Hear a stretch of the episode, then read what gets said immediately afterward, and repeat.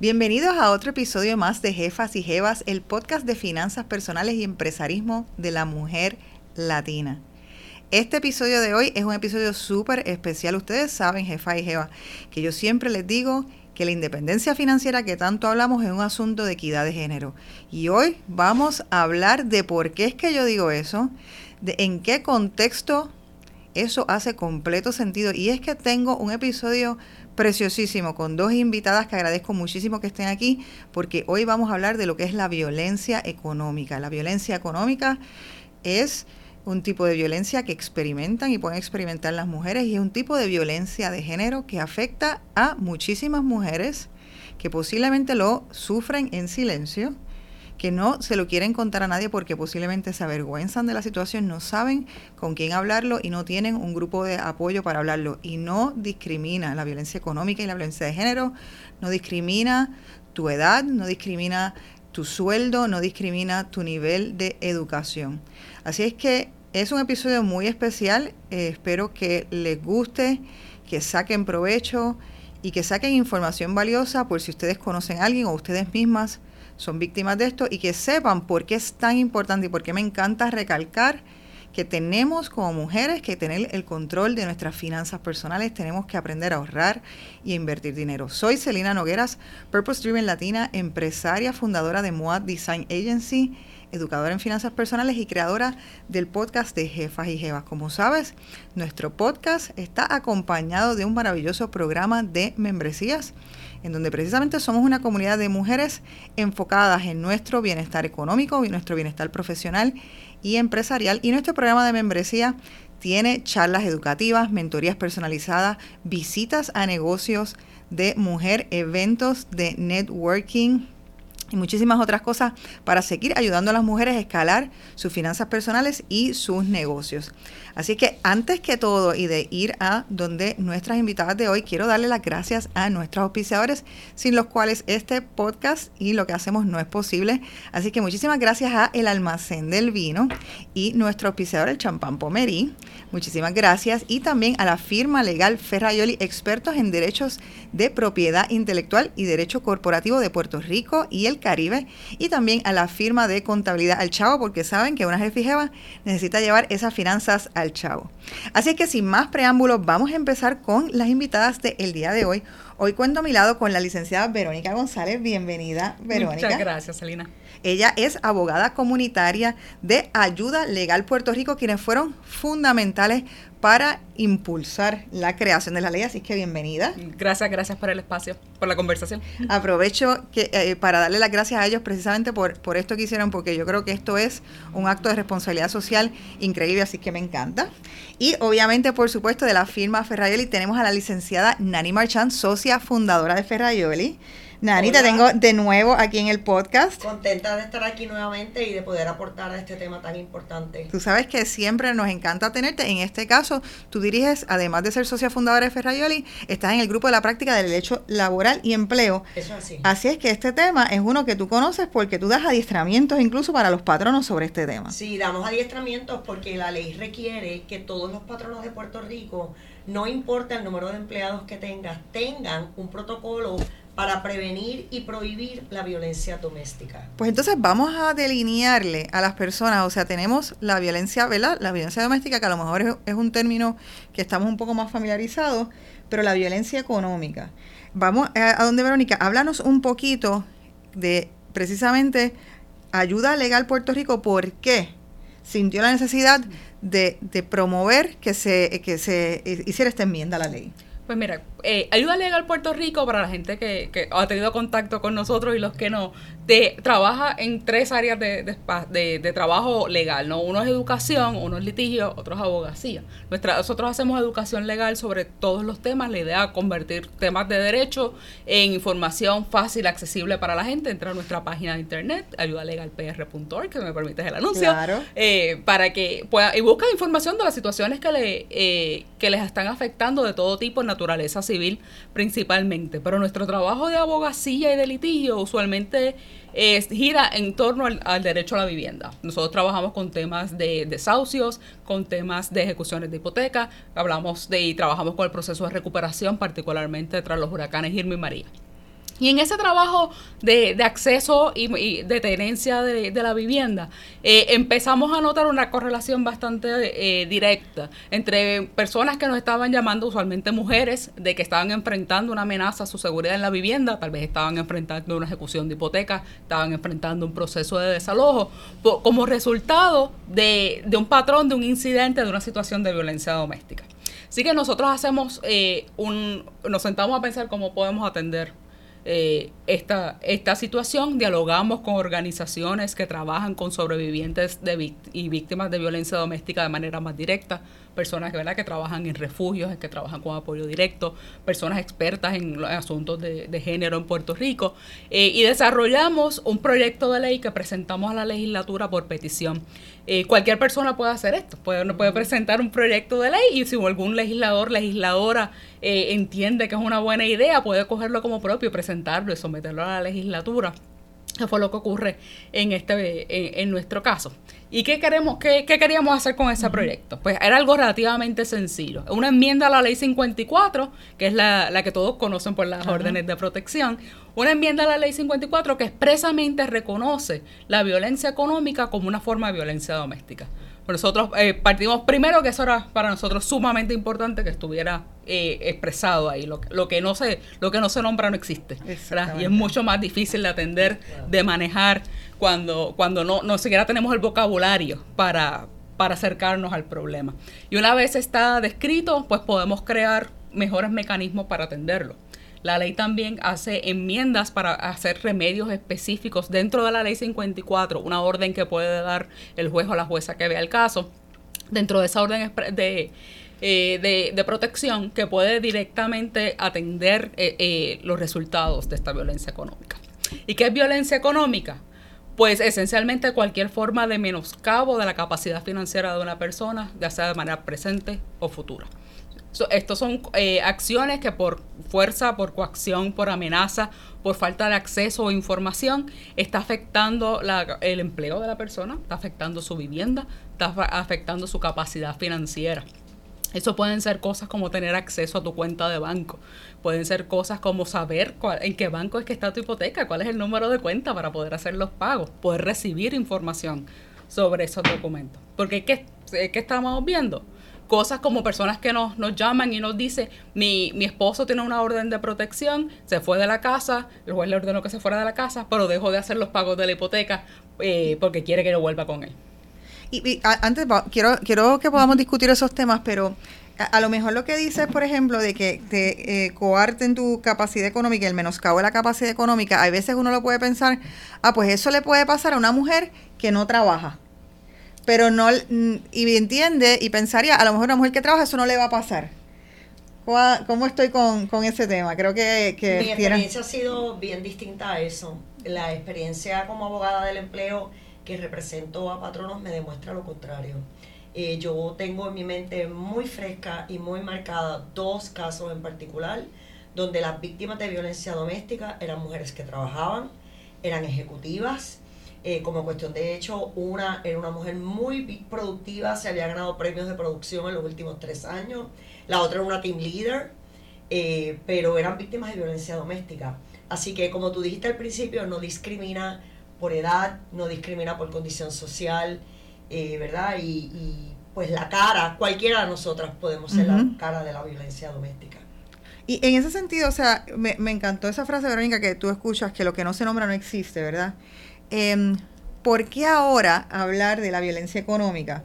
Yo, yo te compartía antes en las cámaras y se los he em, comentado a veces, eh, si me siguen mucho los podcasts y en, las redes, precisamente una de mis eh, razones por las que este tema de jefa y jefa es tan importante para mí y yo promuevo tanto la independencia financiera, eh, una de las razones están claras en que yo viví en mi casa em, cuando pequeña, ¿verdad? en mi núcleo familiar, yo vi lo que era la violencia económica.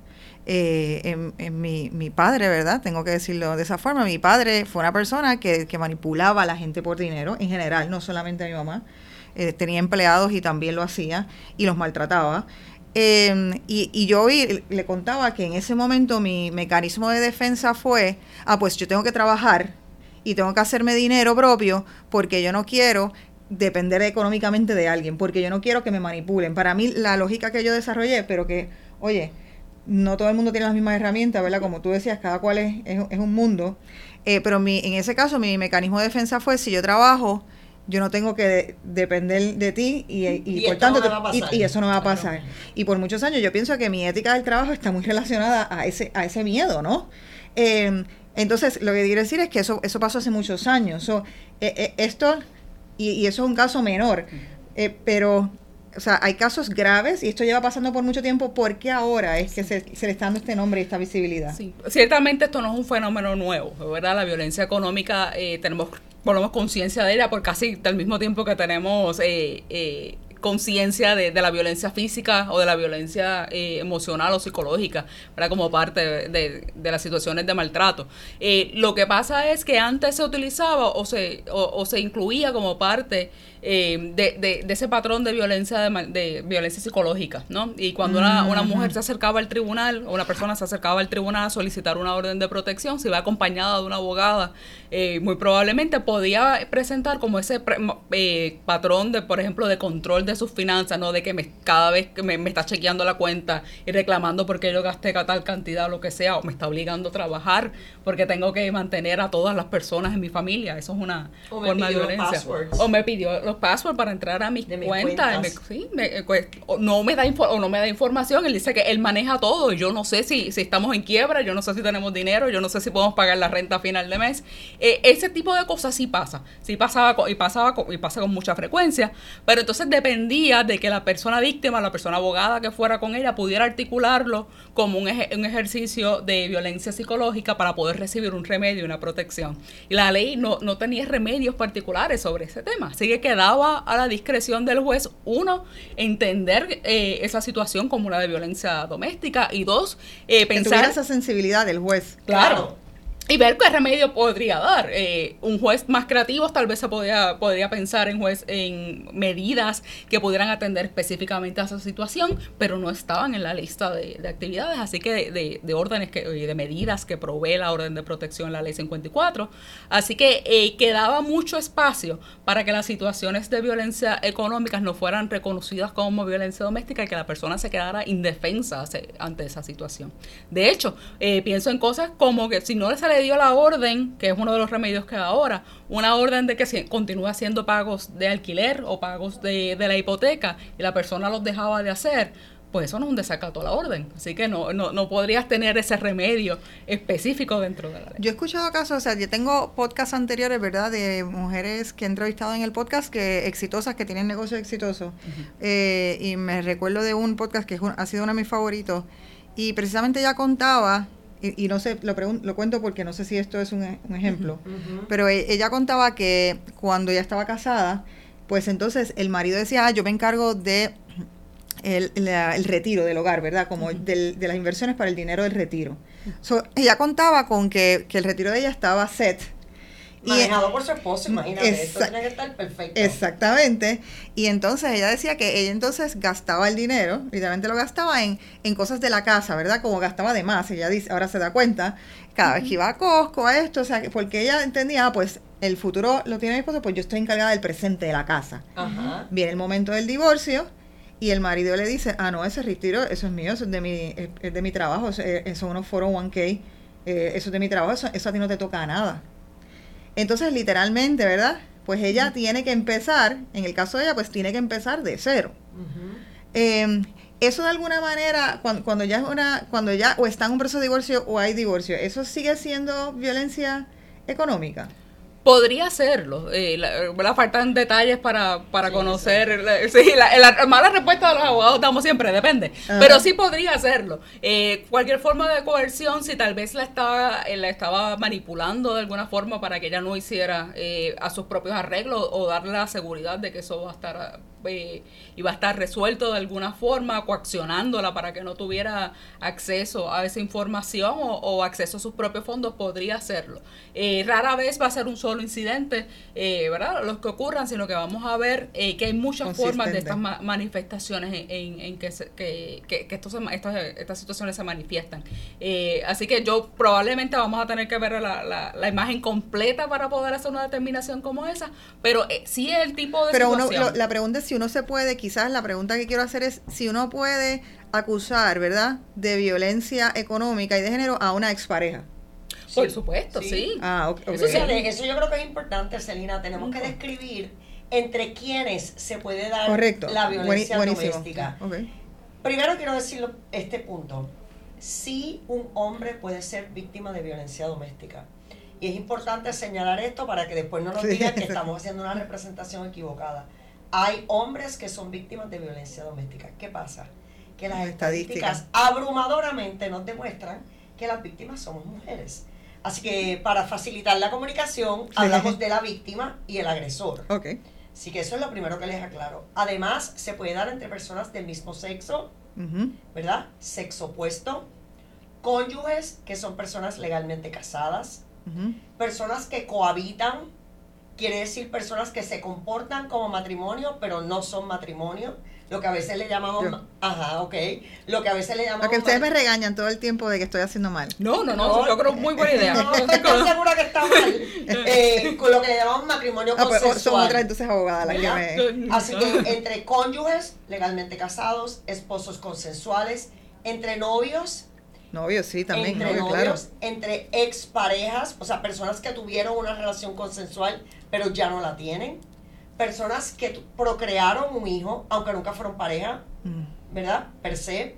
Personas que tienen relaciones íntimas o han tenido relaciones íntimas sin ser pareja, o novio. ¿okay? O sea que es, una definición bien amplia de, lo, de quién puede ser víctima de violencia doméstica y dentro de qué contexto eh, se puede dar.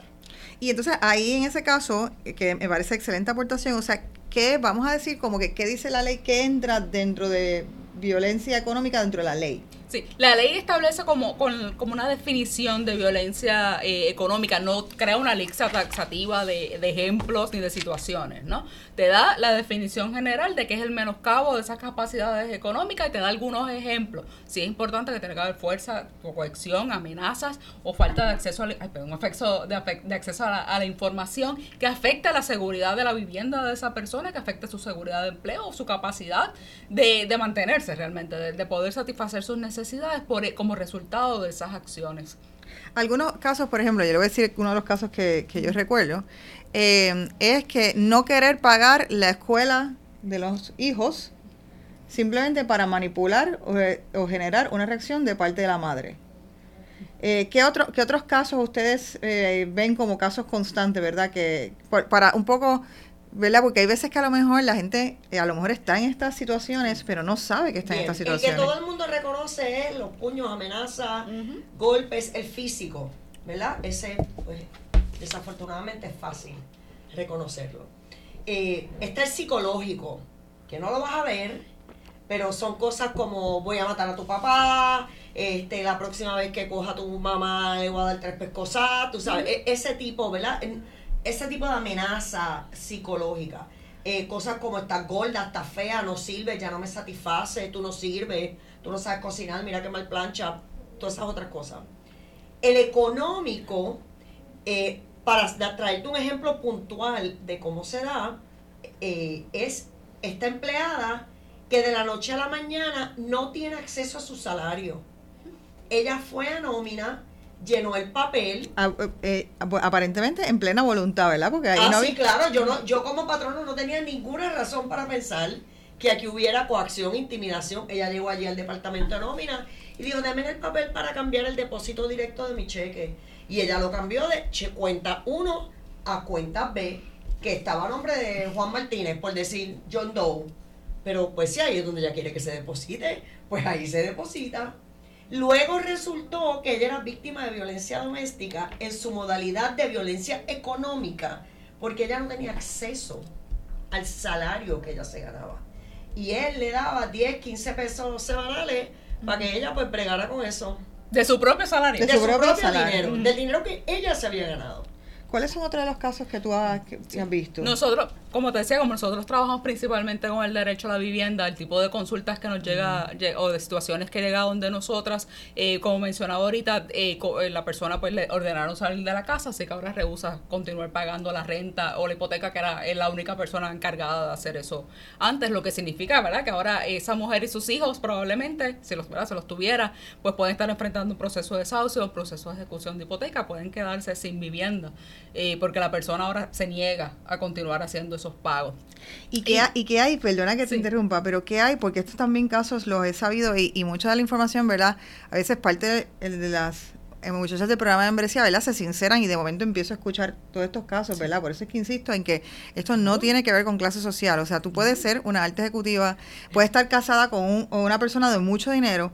A mí me llegó un caso una vez de una muchacha que me dijo que el marido le pidió que no trabajara y después que le pide que no trabajara, le quitó el acceso al, a la tarjeta y le daba dinero como, como si fuese una mesada.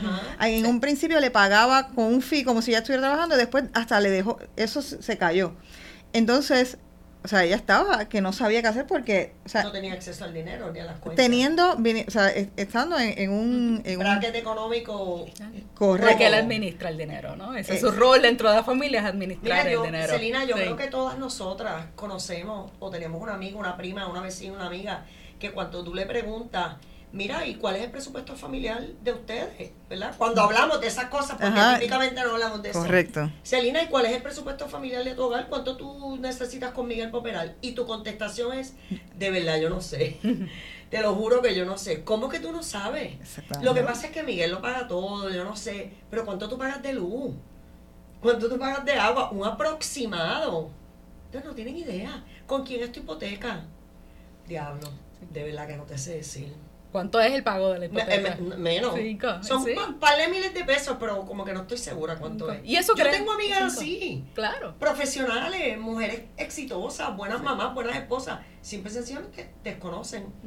Yo, yo coincido, eso es una experiencia eh, que puede parecer sorprendente, pero para mí mucho más común de lo que yo hubiese, yo hubiese pensado. Gente que simplemente hay alguien más que se encargó de la administración del hogar y no tienen la menor idea de cómo funciona, sin darse cuenta en la posición de vulnerabilidad que eso las pone cuando la, relación entonces empeora. O incluso si no llega a una situación de violencia, pero cuando una vez la, la, la relación eh, degenera a algún punto, eso es un mecanismo de control, te estás en una vulnerabilidad simplemente porque no, sabes ni siquiera dónde es que se supone que hagas el pago, cuándo se supone que lo hagas. Sí, quería dar un poquito de, aprovechar y dar un poquito de contexto, este porque es que las mujeres, o sea, también ¿verdad? Esto tiene unas razones históricas de por qué las mujeres tendemos a caer más en esto.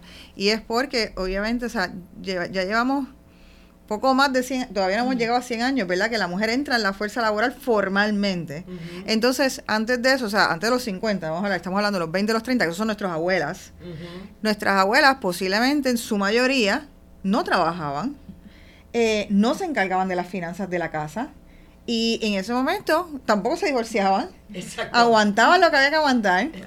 Eh, y entonces ellas, pues, pues no, no, tenían un conocimiento sobre el dinero. O sea, muy pocas mujeres que, que, que, su prime fue los 20, los, años eh, 1920, 1930, pues no tenían eso.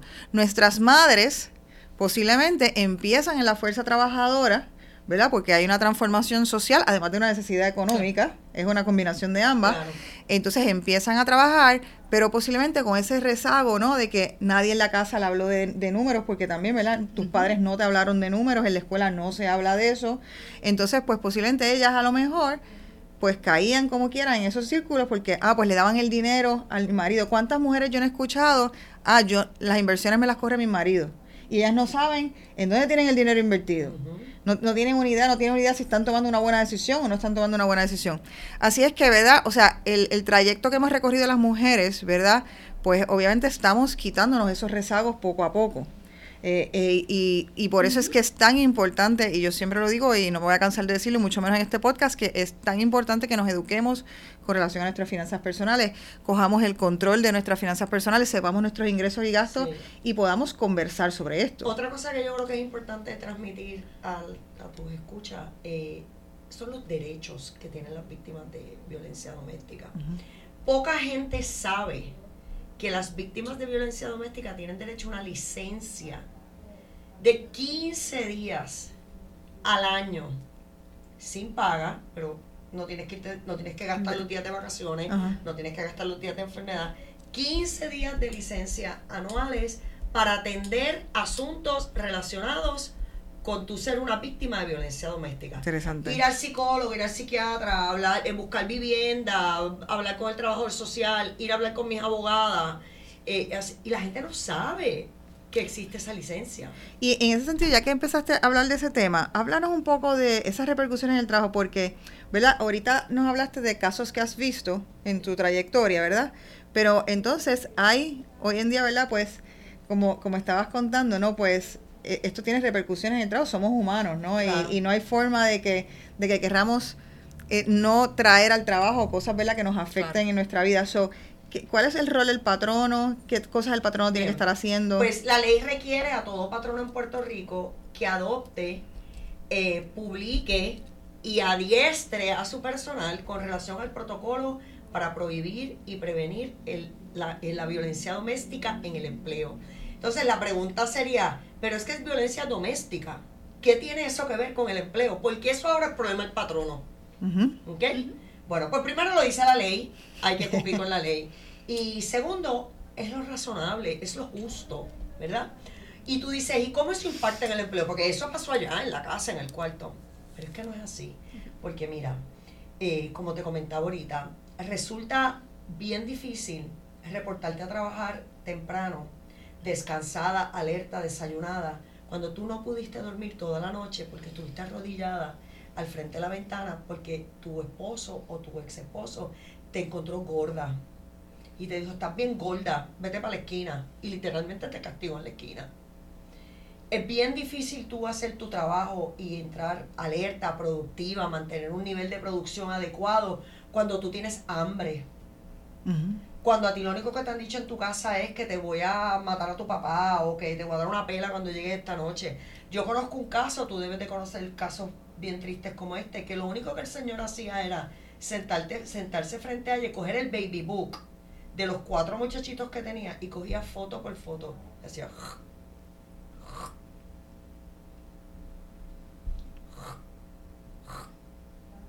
Dime tú. O sea, ¿quién se puede presentar a trabajar y ejecutar de la manera que tiene que ejecutar cuando eso es lo que tú ves en tu casa, cuando eso es lo que tú estás sufriendo? Así que en el trabajo se presenta con problemas de ausentismo, problemas de tardanza, baja productividad, eh, tristeza, ¿verdad? Eh, la persona se retrae, cambios en la vestimenta, de repente pues mucho make-up, tal vez para tratar de tapar los rasguños o los moretones, o ahora uso gafas grandes. Era bien sociable, bien habladora, pues ahora no quiero hablar con nadie. Cuando le preguntas qué te pasa, la contestación es algo personal, no te preocupes, lo estoy manejando, todo está bien, no te metas. Así que estos son algunos indicadores, ¿verdad? Yo, yo añadiría, y pensando, ¿verdad? Las mujeres en el espacio de trabajo, ¿no? Cuando salimos, empezamos a trabajar y unirnos a la fuerza laboral fuera del trabajo eh, de, la casa, ¿verdad? Pues las mujeres hemos trabajado toda la vida. no digo que no siempre es trabajo compensado. Eh, pero pueden darse incidentes de violencia doméstica, se te aparece en el trabajo. Se te aparece en el trabajo. Y, También, ¿Qué va claro. a ser? Cinco. Y, si, y te está velando en el trabajo. Te está velando en el trabajo. Está, eh, vez castigando a tus compañeros de trabajo. Eso es una forma de violencia económica. Pero eso es bien importante que lo digas porque el patrono tiene una obligación de mantener un ambiente de trabajo seguro para la víctima y para la organización. O sea, si yo tengo un agresor dando vueltas allá afuera, que potencialmente está armado, que potencialmente está listo para hacer una acción adversa contra el primero que se le pare al frente, yo como patrono tengo una obligación de proteger a la víctima, pero proteger al entorno organizacional. Ahora que usted dice eso, me recuerdo cuando yo trabajaba de mesera. Ahora yo recuerdo instancias donde venían eh, parejas a supervisar mientras ella estaba trabajando y se sentaban en la barra a beber, pero era porque estaba velando. Era porque estaba eh, mirando, que, o sea, asegurándose. Entonces, pero eso intimidaba a los demás también, porque es que los otros saben que algo está pasando ahí. Claro. Así que los patronos en Puerto Rico están todos llamados a no tan solo tener el protocolo, proveer las licencias, también tienen que diseñar un plan de seguridad individualizado un plan de seguridad individualizado para su empleada o empleado que es víctima. Y eso pueden ser distintas cosas. A manera de ejemplo, eh, cambiarla de escritorio, cambiarle el número de extensión, cambiarle el número de celular, cambiarle los horarios de trabajo, ¿verdad? Para proveerle un ambiente más seguro a la víctima y al entorno organizacional. Pero entonces vamos a hablar ahí de, ok, ya la víctima eh, tomó la decisión, hizo la querella. Cuéntanos entonces un poquito cuál es el proceso que pasa ahí para entonces terminar la repercusión que eso tendría cuando tú llegas entonces con esa ley de protección al trabajo. Usualmente el proceso de, de, ley 54 tiene dos vertientes, la, la, área penal, ¿verdad? que es el que se presenta la querella en la policía para la acciones más extremas, digamos, eh, y el remedio civil, que es la orden de protección con la que la mayoría de nosotros estamos pues, eh, familiarizados, ¿no? es un proceso relativamente sencillo, se ve en, el, en sala investigativa en el tribunal, la persona puede ir acompañada con un abogado, como que no puede hacerlo, pero lo importante es darle información suficiente al juez o jueza que vea esa, eh, esa determinación de que usted está en un riesgo y que hay que tomar una medida para que la, la, la, la persona, ¿verdad?, eh, no actúe eh, en, torno a ese riesgo porque situaciones que ya se han dado antes. ¿Cuáles son esas situaciones eh, de violencia? Ya sea violencia económica, violencia psicológica, violencia física, ¿no? y el tribunal puede emitir una orden, sí, puede ser 30 días, pueden ser 6 meses, pueden ser 10 años. Eh, dependiendo, sí, inicialmente, pero eventualmente se puede extender durante un periodo de tiempo mucho más, que viene con remedios, mucho más amplio, perdón, que viene con remedios específicos de qué es lo que puede hacer esa persona o no puede hacer eh, mientras durante la vigencia eh, de, la orden de protección. La orden de protección se debe llevar al patrono para que esté consciente de la situación. claro, entonces el patrono, hay una cosa que se llama la orden de protección patronal, porque si tú eres empleada mía y yo sé que tú eres víctima de violencia doméstica, me has pedido ayuda, te he dado la licencia, tal vez te refería al PAE, ¿verdad? El programa de asistencia al empleado, recursos humanos te está ayudando. Eh, entre las cosas que yo voy a hacer en tu plan de seguridad, yo te voy a preguntar si tú tienes una orden de protección. Y muchas veces la contestación es, no, porque eso va a ser peor, él después se pone más furioso, ahí sí que la voy a pasar mal. Eso ocurre muchas veces. ¿Qué pasa? Que ahí el patrono tiene que hacer un fino balance porque si el patrono entiende que la seguridad organizacional está en riesgo, puede ir a buscar una orden de protección patronal, aun cuando la víctima no quiera. Tiene la obligación de decírselo a la víctima.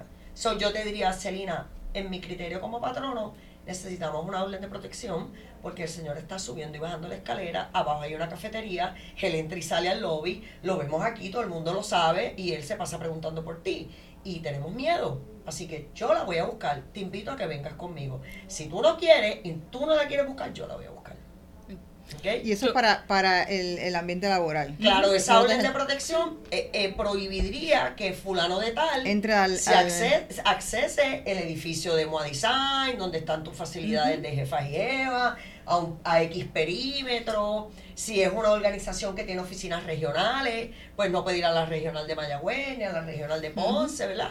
Para proteger el ambiente organizacional.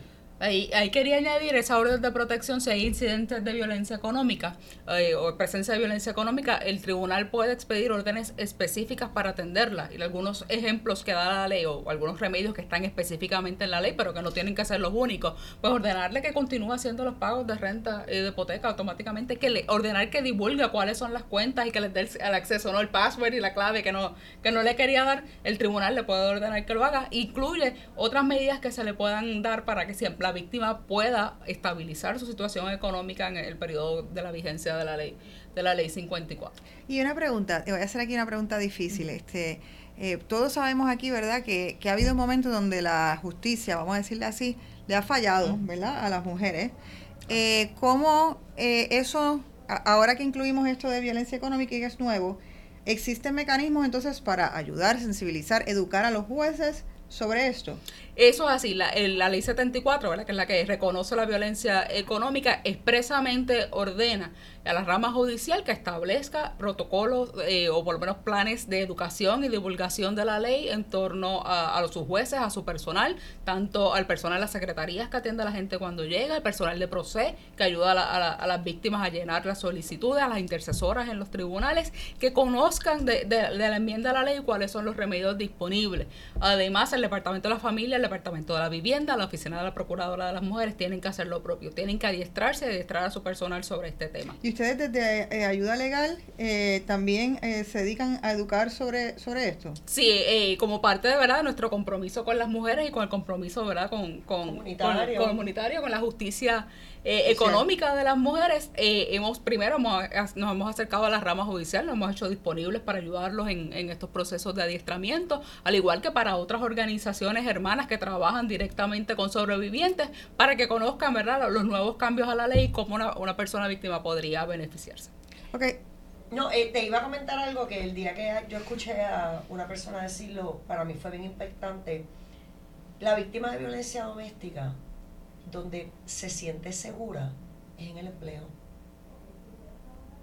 Es en el empleo porque, ahí está ocho horas que está protegida, no tiene ni que salir, tiene aire, este, tú sabes, se siente protegida o cuasi protegida, ¿verdad? Pero es donde más protegida se siente porque una vez sale, está a la merced de lo que le pueda pasar hasta que llegue a su casa y cuando llegue a su casa se enfrenta con lo que le espere allí.